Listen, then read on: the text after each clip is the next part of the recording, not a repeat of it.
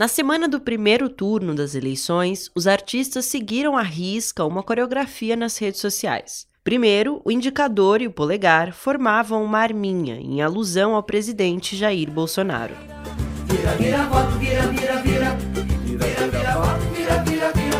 Depois, a mão com a arminha mudava de posição e os dedos formavam um L em apoio ao ex-presidente Lula.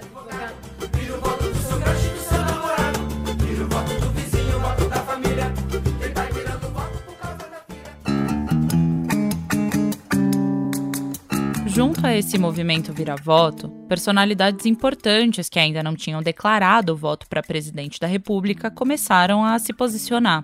Foi o caso da Fátima Bernardes, também a favor do Lula. Nestas eleições, diante do momento em que estamos vivendo, eu voto 13, voto Lula.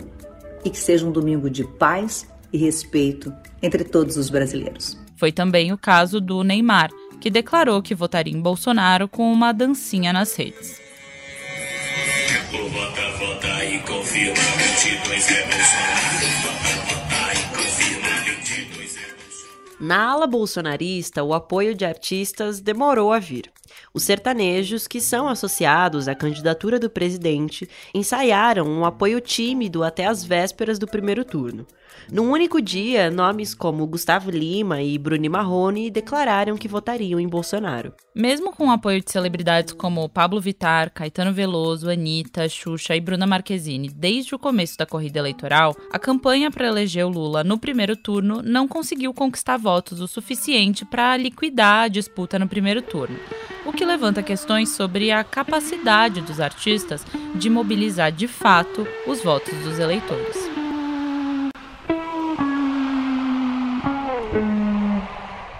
No episódio de hoje, a gente vai discutir o peso do apoio de celebridades aos candidatos à presidência e entender por que esse tipo de influência tem limitações nas urnas. Para isso, a gente conversa com o analista de redes Pedro Barciela, que analisa o que está por trás da declaração de voto dos artistas e como foi a movimentação das redes antes do primeiro turno. A gente também ouve o Gustavo Zeitel, repórter da Folha, que conversou com especialistas para entender qual o papel de artistas nas eleições e o que a gente deve esperar dessa movimentação rumo ao segundo turno.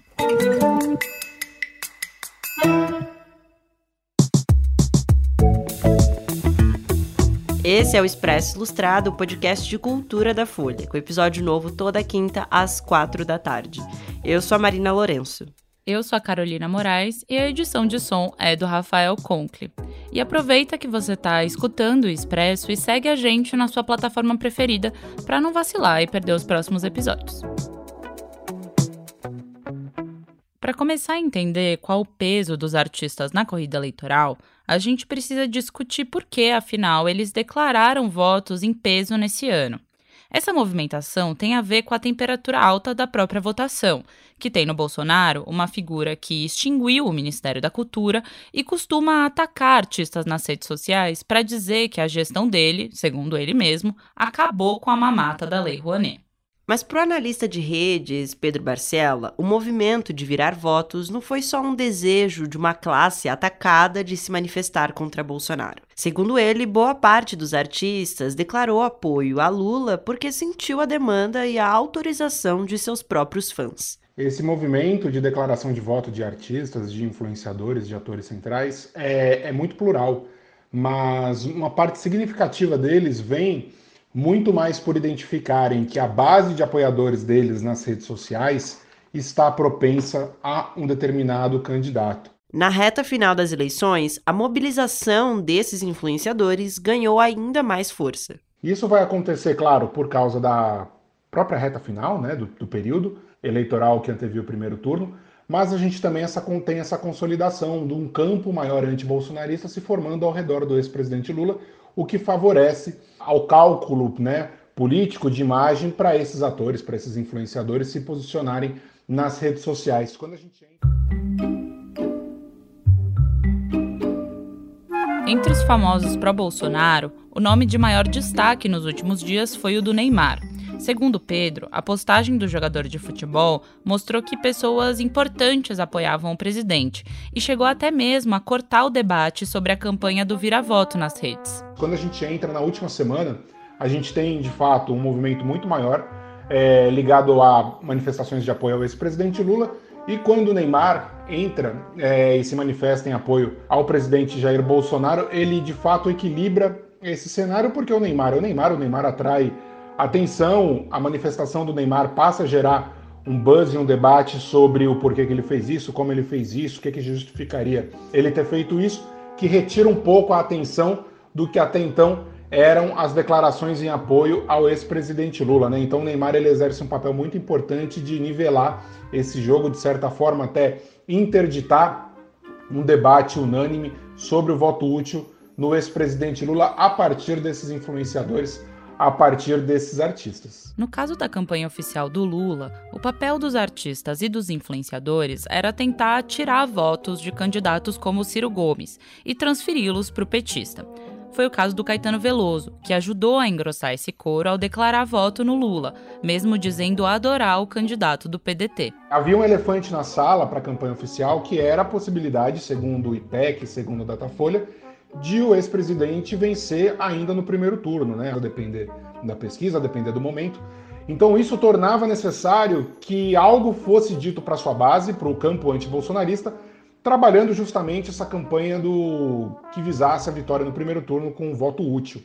Aqui eu acredito que tenha sido um movimento acertado no qual esse movimento, que poderia ser até de certa forma ofensivo a outros candidatos de uma campanha oficial, por exemplo, apelar ao voto útil, ele é encabeçado por esses influenciadores, por esses artistas, e tentando fugir um pouco da, da pecha do voto útil, eles buscam essa noção do vira-voto, tentando dialogar com usuários que até então não votariam no ex-presidente Lula. Quando... E quando esses artistas e influenciadores tomam para si essa narrativa, eles ajudam a campanha oficial a não ter que se engajar de forma tão explícita com esse movimento. E com isso, ele ganha uma capilaridade natural pela capacidade que esses influenciadores têm de diálogo nas redes, né? Por essa essa ideia de que se cria uma onda, se emula uma onda, quando na verdade ela não existe necessariamente nas ruas, mas nas redes elas existem, porque esse movimento de artistas influenciadores declarando voto, pedindo vira-voto, eles conseguem pautar o tema nas redes sociais e em determinado momento isso vira uma pauta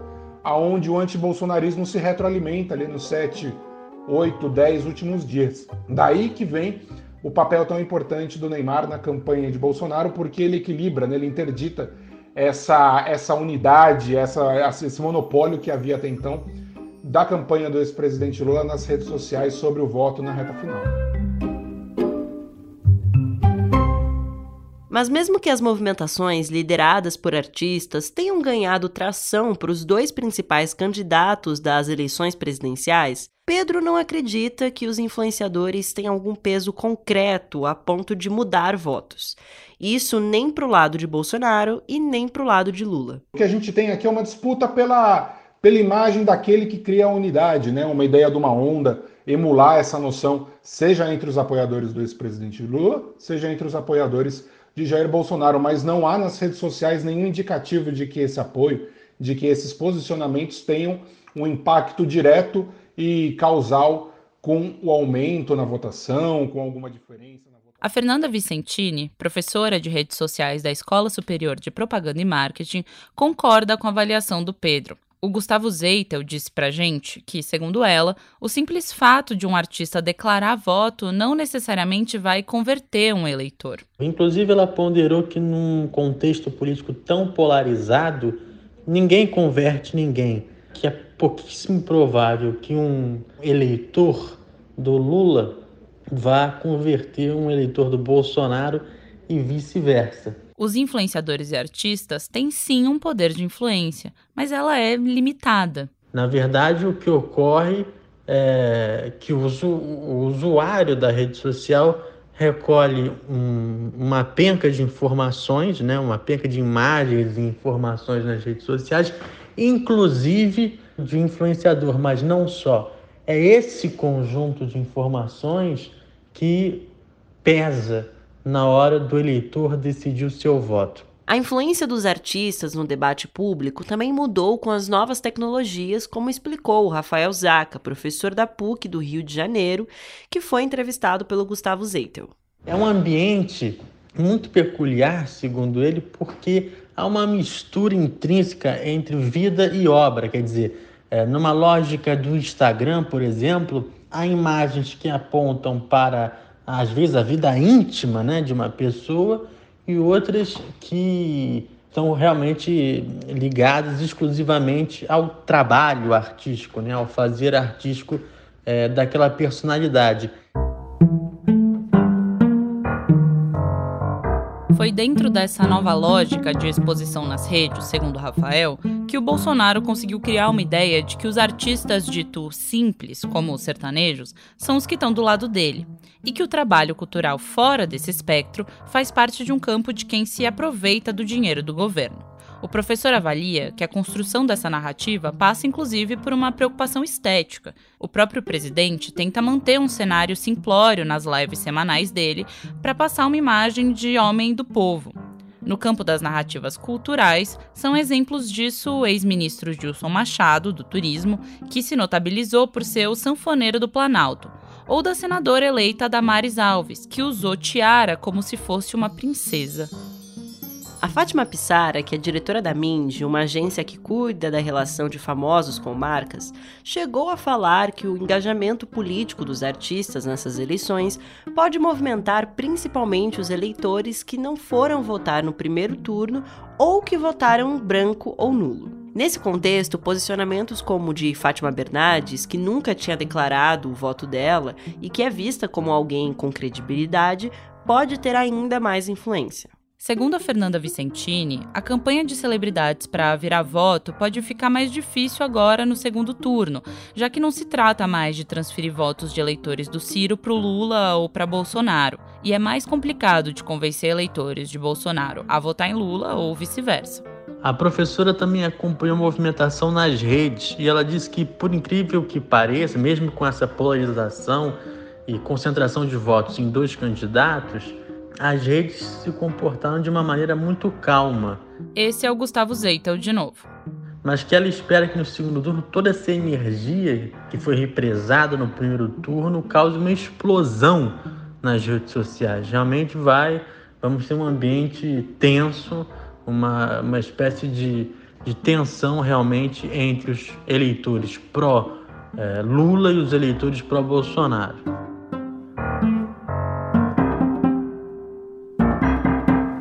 O analista de redes Pedro Barcela acha que toda a temperatura das redes vai depender de como as duas campanhas vão decidir se organizar agora no segundo turno. A gente tem um momento, logo ali, 48 horas após a divulgação dos resultados do primeiro turno, onde tanto a campanha bolsonarista quanto a antibolsonarista nas redes sociais apresentam algum tipo de frustração. Na campanha bolsonarista, a frustração está mais correlacionada com o desempenho nacional, ainda mais quando eles comparam com os resultados estaduais, por mais que os números estejam muito, muito próximos ali, havia uma expectativa de um melhor desempenho do presidente Jair Bolsonaro nesse primeiro turno, ainda mais quando observado o cenário estadual. O PL, partido de Bolsonaro, teve um bom desempenho na disputa por vagas no Congresso. O partido ganhou 23 deputados na eleição deste domingo e chegou a 99 parlamentares. Com isso, a legenda vai ter a maior bancada da Câmara dos últimos 24 anos. Já na campanha do ex-presidente Lula, aqui muito identificado com o antibolsonarismo, havia uma expectativa de vitória no primeiro turno, natural, frente às pesquisas, frente à campanha do vira-voto, frente a tudo que se desenhava nessa reta final. Uma das postagens que mais teve repercussão no meio lulista foi uma do Felipe Neto. Ele postou no Twitter que, ao contrário do que muitos eleitores pró-Lula estavam pensando depois dos resultados, a campanha do petista foi apoiada por muita gente e deve seguir assim até o dia 30 de outubro. Mas isso não é uma exclusividade do Lula. O adversário dele, o Bolsonaro, também deve continuar a ter declarações de votos e de apoio a ele nas redes sociais. Pensando nesses dois cenários, a gente consegue imaginar que o papel desses influenciadores, desses artistas, vai estar diretamente relacionado com o que as campanhas oficiais conseguem fazer. Do lado bolsonarista, a gente tem uma preocupação com esse ânimo da tropa, que é muito mais explícita e tenta se consolidar a partir de uma narrativa de unidade, de apoio, de novas pessoas se somando ao Bolsonaro e ao bolsonarismo. E aqui os influenciadores bolsonaristas decidem com uma eficácia muito maior, porque eles passam a fazer parte de uma narrativa que já está consolidada. Quando a gente olha a campanha anti-bolsonarista, que aqui tem como seu principal ator a campanha do ex-presidente Lula, a gente vê uma dificuldade ainda em entender como trabalhar e como recuperar esse ânimo do campo anti-bolsonarista. O resultado disso pode ser um campo ainda mais caótico e pulverizado do que no primeiro turno. Então, na falta de uma narrativa que venha da campanha oficial, cada campo ali dentro do anti-bolsonarismo vai tentar dar um direcionamento, vai tentar dar uma linha política pensando nesse cenário um pouco mais caótico, que é da natureza de fato do anti-bolsonarismo, a incidência da influência de artistas, de influenciadores é um pouco mais limitada porque ela não se soma a um campo com uma narrativa unificada, como de fato tem o campo bolsonarista nas redes sociais, ao menos no começo desse segundo turno. Esse episódio usou áudios do UOL Notícias. Mas antes de ir embora, fica aí que ainda tem as dicas da semana.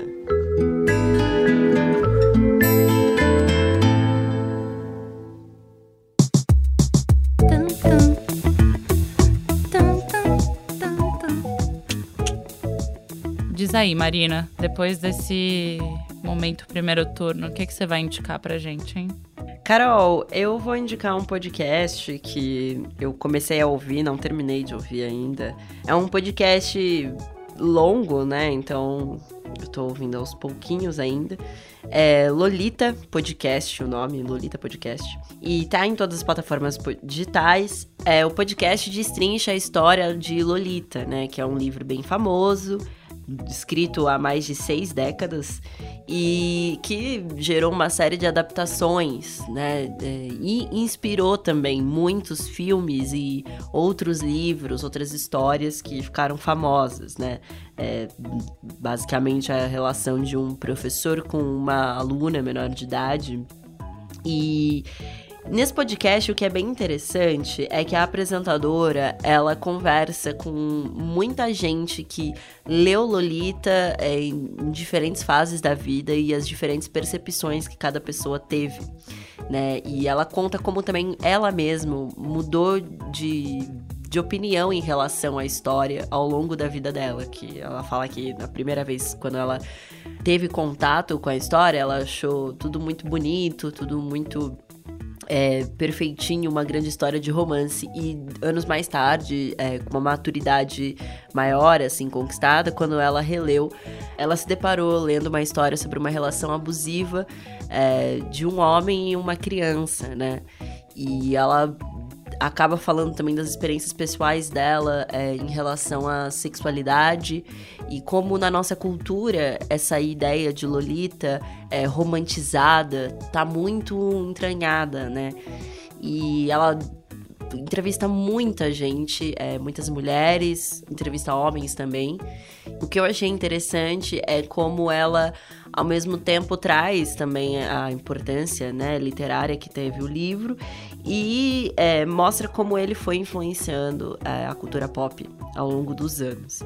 Então fica aí de dica Lolita Podcast, que tá em todas as plataformas digitais. É, é um podcast em inglês é, e os episódios duram mais ou menos ali uma hora cada, mas tem alguns que são um pouco mais longos, uma hora e meia, enfim.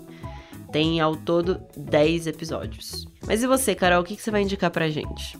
Olha, hoje eu queria indicar uma matéria num formato especial que o New York Times fez. Em janeiro desse ano, na verdade, já faz um tempo, eles têm uma, um formato especial de matérias que chama Close Read. Geralmente eles escolhem uma obra de arte só, uma pintura, uma, enfim, e fazem uma leitura atenta dessa obra. E tem uma que, por hora, é a minha favorita. Eu fiquei emocionada, verdadeiramente emocionada com ela, que se chama How a Great Painting Can Break Your Heart. E aí o Jason Farago, ele faz uma faz uma análise de uma obra específica do Jasper Jones, que é aquele artista americano que ficou muito conhecido por fazer aquelas pinturas da bandeira americana em tons meio desbotados ou meio se acabando ali, uma coisa um tanto deteriorada. E ele analisa uma obra específica do Jones, que ela é toda bastante sombria, em tons de cinza. E ele começa a mostrar como essa obra se insere no contexto de uma de um problema amoroso que Jones teve, é, mas também como ele mantém ali aqueles quadrantes da bandeira americana, como isso se relaciona até com a poesia que ele estava lendo naquele momento. É lindo de morrer e o Jones é grandioso, essa pintura é muito bonita e o Jason Farago consegue trazer um contexto histórico para a produção do Jones de maneira geral, olhando só para ela. Então é um especial que eu adoro, assim, o Close Reach tem várias coisas muito legais, mas essa especificamente do Jasper Jones, eu acho assim imperdível. Então essa é a minha sugestão de hoje. Maravilhoso, Carol. Esse é o Expresso Ilustrada, o podcast de cultura da Folha com episódio novo, toda quinta às quatro da tarde. Eu sou a Marina Lourenço. Eu sou a Carolina Moraes e a edição de som é dele, do Rafael Conkle. Um beijo, até semana que vem e se cuidem, se hidratem. Um beijo, tchau, esqueci de dar tchau.